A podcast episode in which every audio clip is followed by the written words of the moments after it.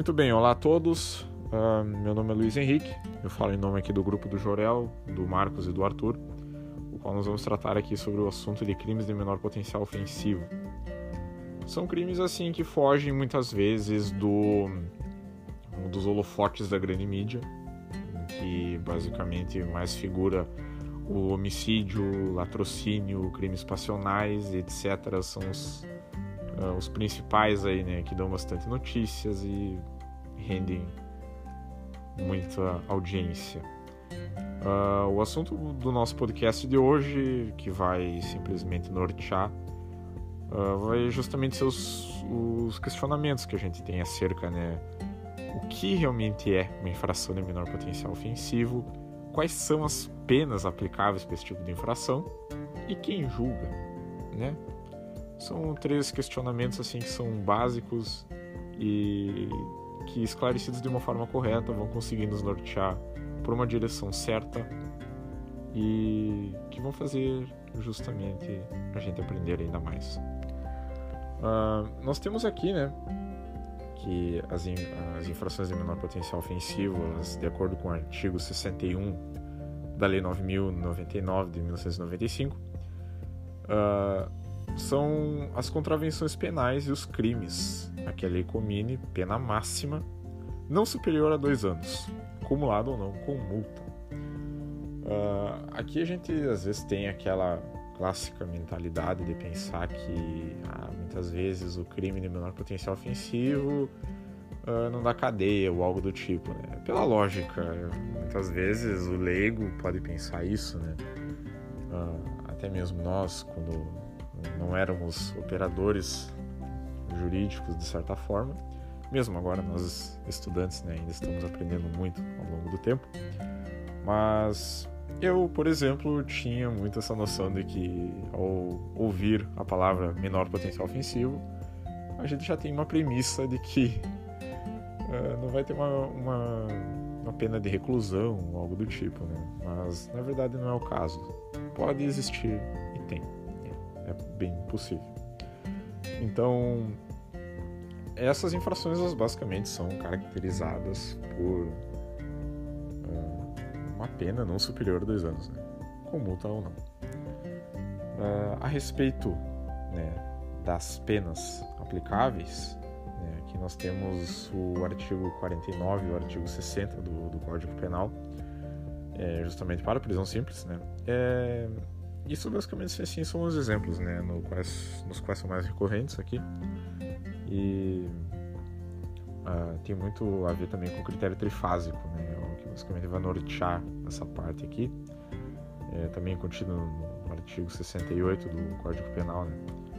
E aqui a gente vai ter basicamente os regimes semiaberto e aberto, para esse caso de prisão simples, né? uma forma de reclusão. Uh, e também a respeito assim de quem vai julgar né, os juizados especiais.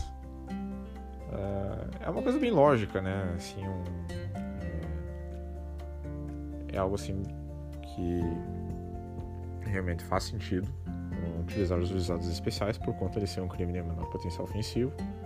É, os juizados especiais, né, para quem não sabe, é justamente para tentar aliviar o sistema jurídico brasileiro de muitas vezes de processos que poderiam ser resolvidos de maneiras alternativas, né? Então, eles são amplamente utilizados, né, para esses crimes de menor potencial ofensivo. E eles têm tido um papel muito importante, né, muito efetivo, né, justamente nessa causa. É, são simplesmente comprovados e tudo. Então, uh, são basicamente usados e amparados pelo nosso ordenamento jurídico, o que é muito bom, né? ajuda muito, uh, dando justamente espaço né, nos tribunais principais para os crimes no qual a mídia fala bastante, né? Homicídio, latrocínio, crimes passionais e coisas do tipo. Em que realmente precisam né, de uma demanda maior de investigação uh, e recursos né, relocados para a solução desses crimes, né? Então, é bem importante. O que é notável, né, porém, Muitas vezes é até a dúvida da população brasileira acerca dos crimes de menor potencial ofensivo e talvez uma certa desinformação que pode existir na maioria também. Então, nós estamos aqui justamente para tentar elucidar alguns pontos e esclarecer dúvidas e, uh, com a ajuda de especialistas também, nortear justamente o pensamento, canalizar o pensamento para aquilo que é o correto na lei. Então, isso é basicamente uma síntese do nosso trabalho e é o que basicamente vai ser encontrado nesse podcast também. Então, é isso. Agora passo para os meus colegas aqui a palavra.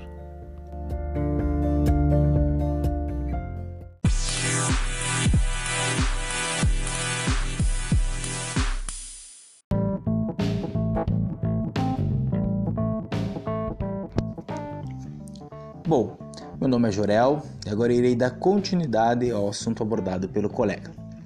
Você deve estar se perguntando quais são esses crimes de menor potencial ofensivo? São inúmeros os crimes caracterizados como crimes de menor potencial ofensivo. Porém, irei mencionar alguns, como vias de fato, porte de arma de fogo, disparo de arma de fogo, jogo de bicho, lesão corporal e dirigir carros automotores sem habilitação. São os crimes os quais as penas não ultrapassam a dois anos. Fique ligado, no próximo podcast iremos trazer mais informações sobre o assunto.